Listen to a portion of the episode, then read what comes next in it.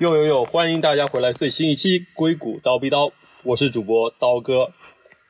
这是我二零二一年最后一期节目了。呃，常听我电台的朋友呢，可能会知道，我一直都想做一个信息桥梁的功能，就是把程序员的故事、可能科技行业的情况以及美国的现状介绍给大家。之前呢，可能我都是找一些我身边的朋友来做一些他们个人的经历的分享。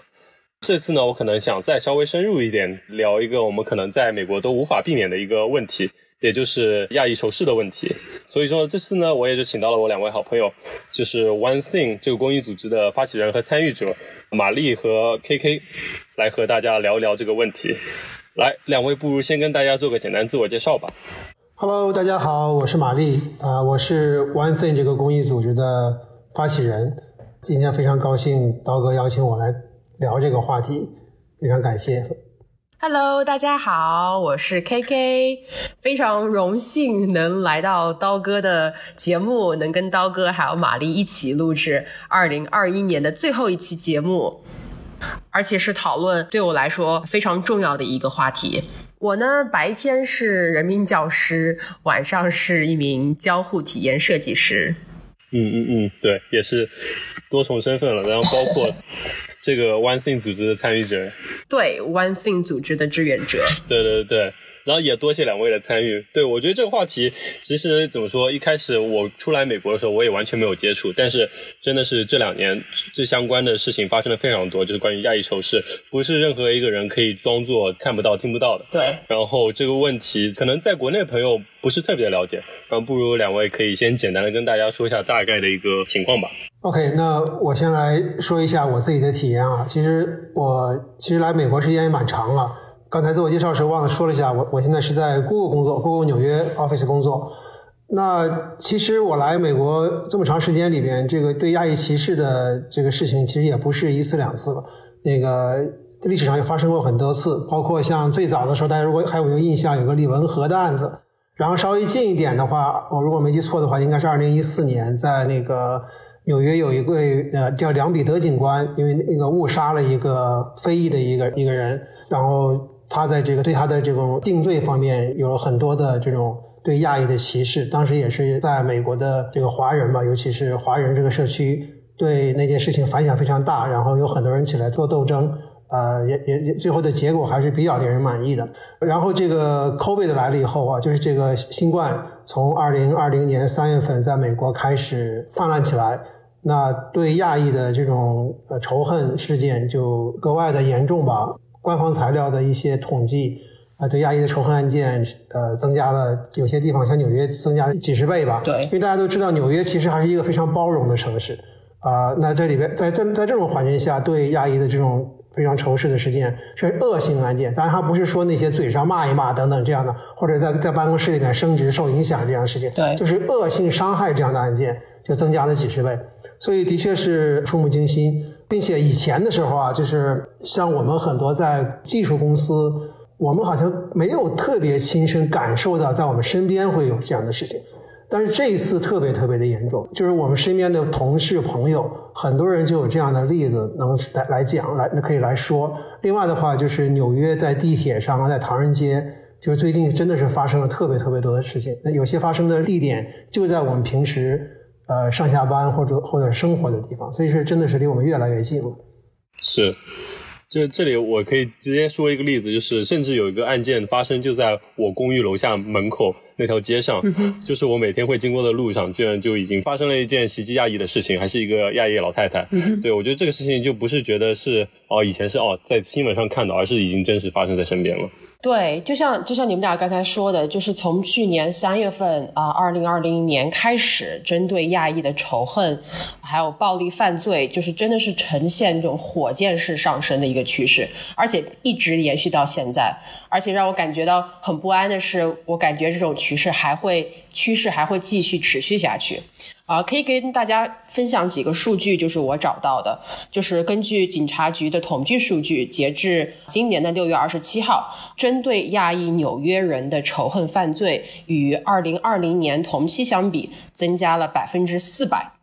然后，加州州立大学的仇恨与极端主义研究中心称，在新冠期间，啊，亚裔仇恨犯罪上升了百分之一百五十，在十个美国亚裔人中，至少有三个人是因为自己种族被嘲讽或攻击。而且我我身边也有朋友，就是直接就是在马路上走得好好的，就被旁边的路人吐口水，或者是骂着让他滚回中国去。而且这个十个人当中，至少三个人称自己是被嘲讽或攻击，这是在。美国所有不同的族裔中是比例最高的，像加州、纽约这样就亚裔集中聚集的地方尤其明显。比如说，在纽约十二月份发布的统计数据里，纽约市今年截止十二月五号发生的反亚裔仇恨犯罪，较去年同期增加了百分之三百六十一。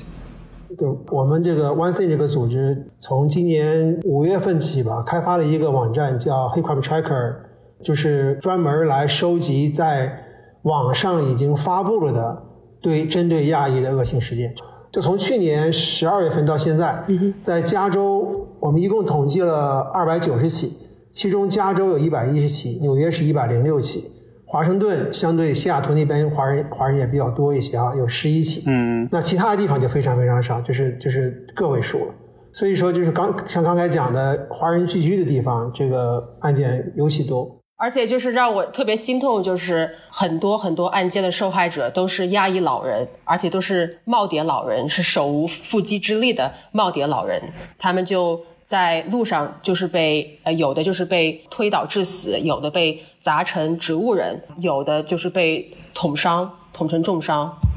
每次看到这样的新闻，我真的是又愤怒又心碎。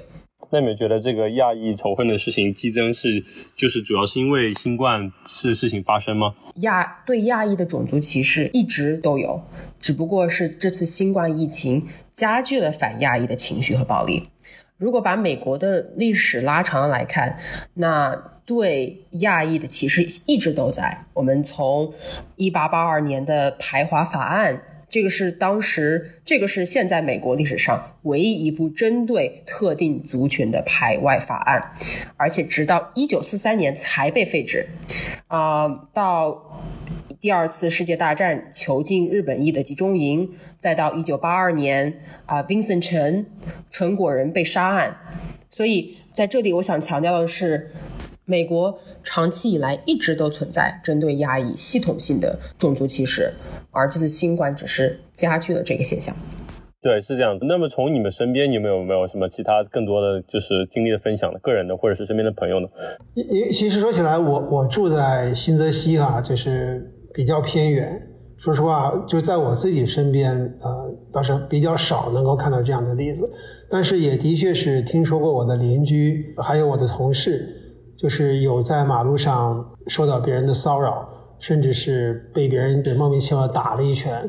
这样，这种这种的确是听说过。对我自己来说，我还没有就是受到过任何的骚扰，很庆幸啊。但是就像我刚开头说到的，我的朋友确实有几个朋友在路上会受到骚扰。特别是女性朋友，而且亚裔女性也是跟亚裔男性相比是被 target 二点三倍多，嗯，他们就会被就是吐口水啊，呃，就是被骂说滚回中国呀，然后就是受到一些无端的骚扰，无端的骚扰，嗯嗯嗯，而且就是我我本身是我从小是我奶奶带大的，所以我每次看到就是有对亚裔老人的袭击案，我就非常非常心痛，我就觉得如果。那个被袭击的老人是我奶奶，那我该怎么办？然后，然后我也很庆幸我的我的奶奶现在她住在住在中国，她不住在纽约，她不住在美国，所以我现在每次看到在路上看到有亚裔的老人，不管是就是嗯地铁站也好，还是在路上他们在等红绿灯也好，我就会非常的担心他们，就会会觉得万一他们被人推下地铁站台。万一他们被人推向在等红绿灯的时候被人推向马路，那怎么办？我就情不自禁的就去担心他们，因为我知道我自己也不能说一直跟着他们，是吧？虽然我知道有这样子的公益组织，确实会召集一批志愿者去帮助亚裔老人去到呃，你能安全的到达他们想去的地方，但是我也只是一个人，我也没有不可能说就是 把看到的每一个亚裔的老人，我都我都把他们安全送达到就是目的地，就是。就当我自己还有其他事儿的时候，我就看到这些人，我会觉得就会觉得非常非常的担心。对我我也想补充一下，其实大家听到好像，呃，好像有好好多人就是针对我们亚裔做这些非常恶劣的事情啊。其实你仔细看一看，其实都是一些胆小鬼，他就专门挑软柿子捏。对，这种老人没有任何防护能力的老人、女性、男性里面，就说身材稍微小一点那种的，对不对？你像我一米八六大个子。两百多磅，我走在马路上，没有人过来敢骚扰我的，对不对？对。但是那些其他的人，他们看他好欺负，就这样的人，就是经常被很容易成为被袭击的目标。其实，就是亚洲人的由于这个先天的这种条件，也的确是容易成为这些人袭击的目标。其实吧，越说到这个呢，我就越觉得这些人实际上是没有任何对，没有任何的人性在里面，他完全就是说随便找一些好欺负的人来欺负的。就是找到一个宣泄他们暴力的一个出发口，然后去专门，就像刚才马林说，专门去去挑那些就是无缚鸡之力的耄耋老人去去袭击。嗯嗯，对。另外还有一条就是说，他们就按照以前的这种历史上的情况来看，他们知道欺负亚洲人成本非常低。嗯哼。第一个就是说，在体力上我们很难去反击他。另外一个，在法律上，我们亚洲人本来就是属于比较内敛，出就是被人家骂了一句，吐了一句口，吐了口口水，不喜欢挑事儿，忍一忍就过去了，对不对？你试一下，你去找一个别的族裔的人，你试一试看，他肯定饶不了你，对不对？那那那那个亚裔的人，很多情况这种事情根本就不会来反击，也不会有什么有任何作为，所以那人觉得，哎，我欺负你白欺负你，我骂你白骂你，那就来吧。所以说这也是比较重要的原因。所以我觉得我们今天讨论这个话题，就是说讨论到我们这个亚裔目前的情况，我觉得应该从两个方面来考虑。一个就是说这个历史背景，另外一个也可能要也要检讨一下我们自己什么地方以前做的不够，以后要不要采取一些措施来进行一下进行一下这种弥补，然后然后让我们自己的这个自我防护的能力和意识也更强一些，这样应该也会减少我们将来的受的伤害。对啊，我觉得往大爷说。亚裔在美国就很容易被成为欺负的对象，就是因为我不敢发声，或者是发生的比较少。然后这也是我觉得很多现在可能亚裔群体在尝试做的事情，无论是像玛丽你们一样，就是成立就公益组织，让大家更多的去参与到，无论是公众讨论还是这种相关的社会活动中来，参与到更多的政治活动中，都是为了怎么说，让我们的声音被听到，然后我们的存在被意识到，然后我们也不是好欺负了，这件事情让大家知道。就比如说，我觉得玛丽，你也现在也可能也可以介绍一下。我们刚才也提到了很多你们组织的 One Thing，然后你不如也跟大家讲一讲你们大概是怎样一个组织，你们其实在做些什么事情。我觉得这也是我们可能可以那个借鉴和学习的地方。面对这个仇恨，我们可以做些什么？好的，我可以把我们这个组织的情况跟大家介绍一下。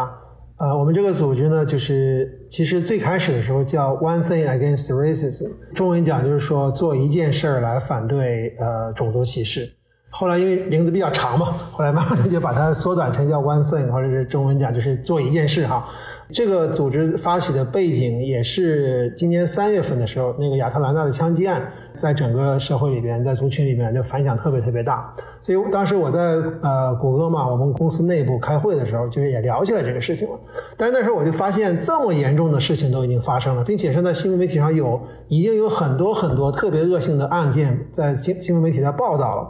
可是我身边的同事呢，不管是那个外国人还是中国人，好像感觉对这个事情的认识还不是那么深刻，啊，或者说有些人根本就还在问，哎，你们对你们亚裔或者对咱们亚裔的仇恨的事情，真的有这么多吗？就还会有人问这样的问题。所以我那次我我听了之后我就心里特别不舒服。然后有一天晚上我就想说，OK，我去搜集一下这样的数据。大家都知道，谷歌这种 IT 公司是 data driven 嘛，就是拿什么什么东西是拿数据来说话的，对不对？好，那我就搜集点数据来给你们看。然后我那天晚上就花了两个小时上网搜数据、搜新闻。哎呦，那他那个心情特别不好。那那天晚上，因为就就是发现了很多我都没有意识到。还有比我想象的要多那么多的事情，然后我就很快的时间，我就准备了一个十几页的一个一个 PPT，就是上面对他介绍了就当时发生的几十例那样的案子，在媒体上有的案子，然后我就把那个 PPT 就在公司内部给一些同事分享，就受到非常大的反响。然后有很多同事就过来说：“哎，因为我是开发的嘛，没什么美感哈，他们就过来做那个做美工的，就过来帮我把那个 PPT 的颜色啊、背景啊都都做了很多的整理，然后让那个东西就展现起来更加的有力，给大家看的这个结果就更加的震撼。然后那 PPT 在公司内部就就转发了几千遍，然后有有很多人看到，然后意识到有有人看到以后就给我发邮件说啊，谢谢你做这个事情，让我意识到这个问题是这么严重的。所以那时候我就我就想到了，原来原来这个事情这么严重了，还有很多人不知道它在我们身边发生。然后那个时候因为都是在家工作嘛，那时候都是在家工作，也没什么事。吃完饭以后，我就跟我太太在在小区里边溜达嘛。然后也说起这个事儿来，我太太就跟我讲：“你说你一个第一代移民，这个美国总统都解决不了的事情，你能干什么？”我听那句话，我我我也觉得，我觉得好像也不是他我太太一个人的想法，感觉好像整个我们这个族群里面很多人也是这样想的。就我一介草民，对不对？然后是第一代，甚至那个我能我能干什么能改变这个事情呢？我当时就觉得有点有点不服吧，就是对吧？就是说是我一个人可能解决不了那么多事情，但是呢，你就从我做那个 PPT 的那个角度来看，我一个人只是做了那么一点数据的收集，然后又有很多人过来帮忙，把内容更加的丰富，然后做 UX 的人一下子就把它变得这么这个信号做的这么有力，对吧？都是我做不到的事情，就每个人做了他一件。呃，力所能及，对他来说非常容易的事情，结果这个 PPT 的影响就影响到了几千个人。嗯，所以从那个事情对我的启发非常大，我就开始想，我们是不是可以也从做 PPT 这个事情里面学到一些东西？就是说，我们每个人不要觉得这这一件事情没有意义。谁也没有想到，我做那个 PPT 花两个小时就会影响到上千个人，对，对不对？但我就做一件事情，然后我做完之后呢，以前为什么？很多事情做完之后就停下了，就就没有什么销声匿迹了，对不对？因为没有人宣传，这也是我们亚亚裔可能一个一个特点吧，就是我们比较内敛，不愿意去张扬，对不对？那那正好呢，我脸皮稍微厚一点，我就把它张扬出去了，我就把它宣传出去了。那我那是不是我们都可以这样来做？我们现在尤其这种新一代的移民呢，都是属于技术移民比较多。各方面能力、经验，呃，然后时间等等都都比较充分，对吧？然后每个人其实都可以贡献一点时间去做这种事情，然后做完之后呢，再把它宣传出去。在多达哥今天这个平台就帮我们把这个消息就发给了很多很多的人，对不对？那宣传出去之后，我们就可以反过头来激励更多的人加入进来。每个人都可以做一件小事，加到一起就会形成一个非常大的一个力量。对。所以，所以我这就形成了我做这个 One Thing 这个组织的一个基本的思想，就是做一件小事，不要因为它小就不做，也不要害怕这一件事不会有什么效果而不去做它，先去做再说。做完之后呢，把它分享出去，这样的话就会形就会激励更多的人来做，对吧？这样就形成一种滚动的一种正反馈的效应，然后最后总会这些力量叠加到一起，持续的来做，叠加到一起，一定会发生一些变化的。哎呀，此处有掌声，我觉得是说的太好了。对，我觉得讲的真的很好。对啊，就像古话说的，就是。勿以善小而不为嘛，像玛丽做一件事情影响一千个人了，然后如果中间有百分之十的人去做了一些事情，那他们可能可以继续影响更多的人。所以说，只要每个人真的是愿意去做至少那么一件事情，那么可能这个世界就会因为你做这一件事情而变得有一点不一样。对，其实我跟玛丽有非常非常相似的经历，就是我也是当时看到这么多反亚裔仇恨的犯罪事件在发生，然后当我。跟我的同事、跟我的学生探讨起这些事情的时候，我非常心寒的发现，他们居然还不知道。所以我就觉得，我就说你们怎么能不知道呢？当然，首先他们那些美国媒体的报道其实还不算多，就是报道这些反亚裔仇恨的事件不算多。嗯，然后我又觉得。我又觉得，我又觉得，我现在这这种一腔热血，我应该能，我能做点什么？我必须得做点什么，不然的话，我就会非常不安。然后我也不可能一口吃一个大胖子。我我非常想让全世界人知道，现在亚裔仇恨的事件正在发生。我希望我每天就是。拿跟拿个喇叭，二十四小时播放，说大家去看新闻，大家注意亚裔仇恨现在发生。但是我觉得这也不可能，不现实，所以我就想说，那我就先从一小步来做，我就先来去呃影响到我自己所在的社群，也就是我的学校，我学校里的人，然后我也就开始筹备，就是。一个大的集会，就是让我们全校的师生都来参加。然后我们的主题就是 confronting anti-Asian discrimination，就是直面亚裔种族歧视的问题。呃，然后我也非常感恩，就是在这个筹备的过程当中，我也是得到了我，因为我也是亚裔社团，我们学校亚裔社团的指导老师，然后也得到我们学生还有其他一些有就是志同道合的一些同事的一些帮助。然后我们一起开了一个这么大的集会，然后我们谈到了就是。亚裔种族歧视并不是二零二零年三月份才开始的，它可以追溯到一八八二年的排华法案，这个是一直一直存在的一个问题。而且亚裔，呃，这次新冠疫情只是加剧了反亚裔的情绪和暴力。然后我在做完那个集会之后。就是让他们意识到，这这这些事情是真实发生的，然后鼓舞他们去做些什么。你能从他们自己的身边人，从他们自己的家人朋友开始，让他们家人朋友知道这是真实发生的事情，让他们家人朋友去做出一点行动。然后在集会之后，我收到了很多就是学生，还有特别是亚裔学生，还有一些亚裔同事的邮件。他们他们说，他们说第一次我觉得在我现在的环境，我我被听见啊，我被看到。而没有被忽视掉。然后，哎呀，说到这些，就是还是让我非常的 情绪很激动，非常感动啊！就觉得，就像刚才玛丽说的，就是就是从一小步开始就可以，其实改变改变很多。而且我也非常同意玛丽刚才说，就是一定要宣传。然后我把我这些事情宣传出去之后，又认识到更多跟我一起想做事情的人。然后我们到。一直到我们后来有找机会和呃 Omnicron，就是全球四大的传媒公司之一，然后一起合作。然后我们学生他们又去拍反亚裔仇恨的公益广告，和他们一起。所以这就是一个就是很自然而然的一个连锁反应。但是最重要是要踏出你的第一步。嗯嗯嗯嗯，对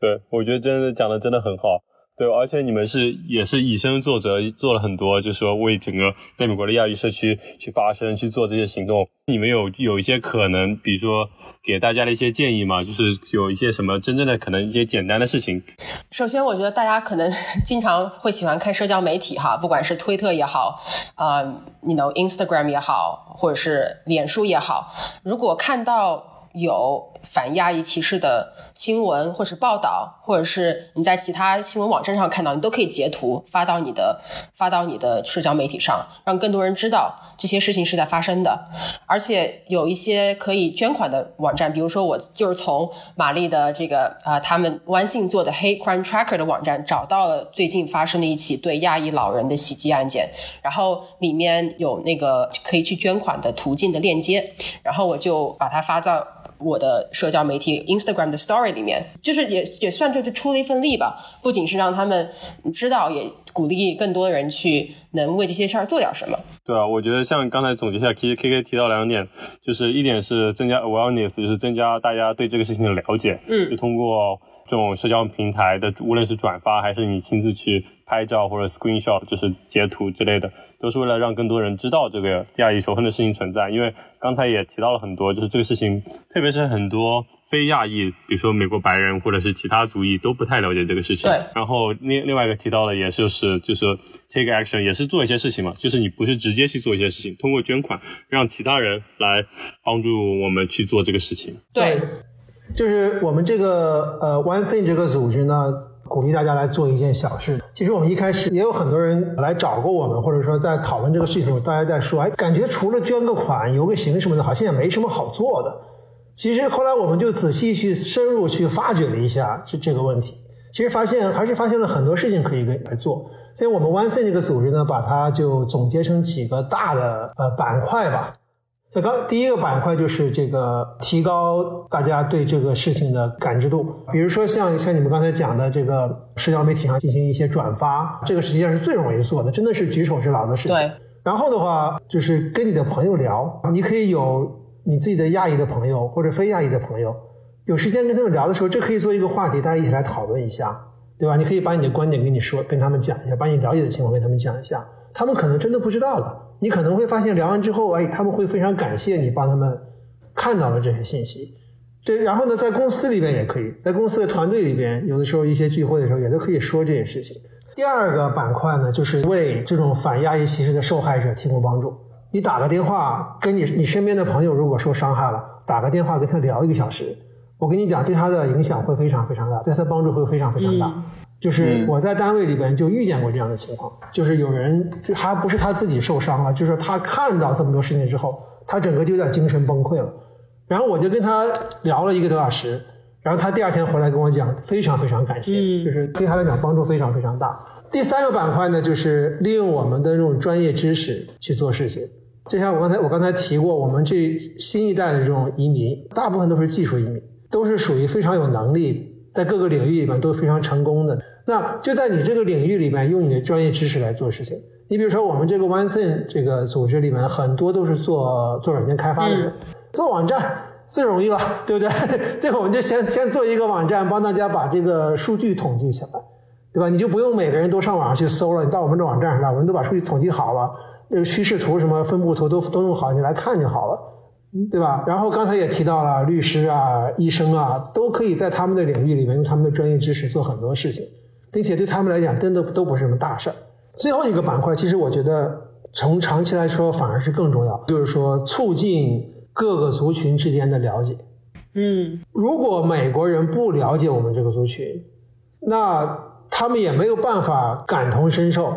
他们也就总觉得我们是一些外来人，他们看我们的时候总是有一种这些人不相关这样的眼光来看我们，这样的话他们就没有意愿来帮助我们，或者说有人想伤害我们的时候，他也没有什么。更多的感觉，然后，然后的话呢，我们也要了解别人的族群在想什么。你，你比如说那个非裔族群，他们的痛点在什么地方？他们每天在为什么而挣扎？他们所骄傲的东西是什么？嗯哼，能不能跟他们一些一些感同身受这样的一些交流，双向这样的交流，甚至可以提供一些帮助。你比如说那个在 Google 里面，呃，Google 内部有一个公益活动叫 Code Next，它就是就是请那个 Google 的开发人员。教一些叫 underrepresented 的那那个族群，就是说，呃，比较被忽视那样的族群的小孩儿他们想学编程，但是没有能力来学，去教他们编程，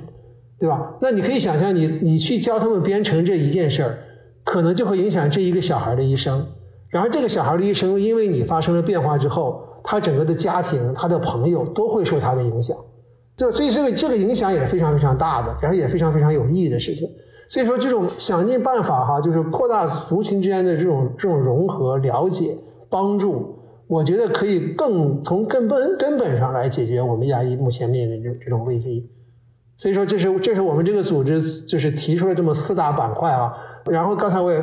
分析了，就是每一个板块下面其实都有非常非常非常小的事情可以去做的。所以呢，我我们也不是说就这么多就这么四件事，我们就是抛砖引玉嘛，就把我们能想到的归拢出来，跟大家宣传一下。然后希望更多的人按这个思路，然然后来想你能干什么，你能做什么事情，并且你做完之后吧，也告诉我们，告诉别人，这样有更多的人跟着你一块儿来做。对，现在是一个流量时代，就是多宣传多就会有更多的流量，有了更多流量就会有更多的报道，有了报道然后就会被更多人看见，就不会被忽视。对，而且也真的是希望这期节目让大家听到之后，至少能让大家愿意点开的朋友，至少能对这个事情有一些更多的了解。然后，如果能大家愿意为这个事情再做自己的 one thing，那就更好了。我觉得。嗯，exactly。对，我觉得我也可以再加一点啊，就是也是。我们 One Thing 这个组织，呃，虽然是因为对针对亚裔的这种种族歧视和伤害而产生的，但是我们这些人呢，有一个共同的观点，啊，就是说我们不希望把我们所做的事情，呃，想得非常的负面，就是我们不希望所有的人想这个事情的时候，觉得啊，这是一个非常非常沉重的话题，然后我们要非常非常严肃，怎么怎么样，要要要反对，要斗争等等，我我觉我觉得这样不太好。这可能也是以以前很多很多类似的活动或者组织没有不容易持续的一个原因吧。就当你一看这个组织，我是反对亚裔，我要跟他们做斗争等等这样事情，就是一个很严肃的一个话题。其实应该以一种非常积极向上的一种态度来做这件事情，然后才能才你才能树立一个非常积极向上的一个形象。没有人喜欢天天皱着眉头要跟你斗争的人呢，对，大家都喜欢一个。一个欢快乐的人，有趣的人，对吧？聪明的人，能够影响其他的其他的那个朋友的这样的一个人，所以我觉得我们以后可以把这种提升我们族群的这种这种形象，作为一个快乐的事情来做，呃，以一种非常积极的态度来去做，然后让更多的人看到我们阳光的一面，看到我们这个族群优秀的一面。对我觉得，我觉得那个对于就是年轻一些的朋友，呃，其实都非常非常有朝气，呃，我觉得。可以从这个角度来考虑一下这个事情。这个事情起点可能是非常的黑暗、非常的负面，但是我们可以用非常正面的方式来对待它。嗯，对，打破刻板对亚裔的刻板印象。对，啊，说到这点让我想到，就是每年美国都有这个文化月，就是每年的五月份是 AAPI month，就是 是美国的亚太裔传统月，所以我觉得大家可以就是在这个，因为这个是 feature 我们亚裔人的一个一个一个月份，因为比如说其他不同的月份是非裔月，然后有有有拉丁裔月。反正每个月都有不同的，所以我觉得大家可以利用这个机会，可以给在你们你们的社区、在你们的公司、在你们的学校、在你们的学校去可以就是呃组织一些活动来庆祝呃亚太一传统月，比如说来庆祝非常多样性的不同的文化，然后做一些很有趣的文化活动，呃，或者是探讨一些呃亚裔问题都可以，就是。好好利用起这个亚太裔传统乐。对，K K 刚才也提到了很多可以做的一些事情，我们然后希望大家也能有机会能做出自己的一件 one thing 来帮助整个亚裔群体。无其实无论是在美国还是在世界各地，都能更好的被其他族裔或被其他世界上的人认知，以及也希望我们大家能更好的面对这些问题，然后让大家更了解，并且能做出自己的一点点努力吧。然后这期节目也可能就算是我也做出了一点点努力，然后也非常感谢玛丽和 K K 的到来和大家的介绍和宣传。然后我也会把 Lead One Thing 的组织的信息放在我们的 Show Notes 里，放在我们的节目介绍里面，以及一些其他可能有用的一些链接和组织的名字，欢迎大家去查阅。然后我们就跟大家说再见吧，还有新年快乐！谢谢谢谢大家，新年快乐！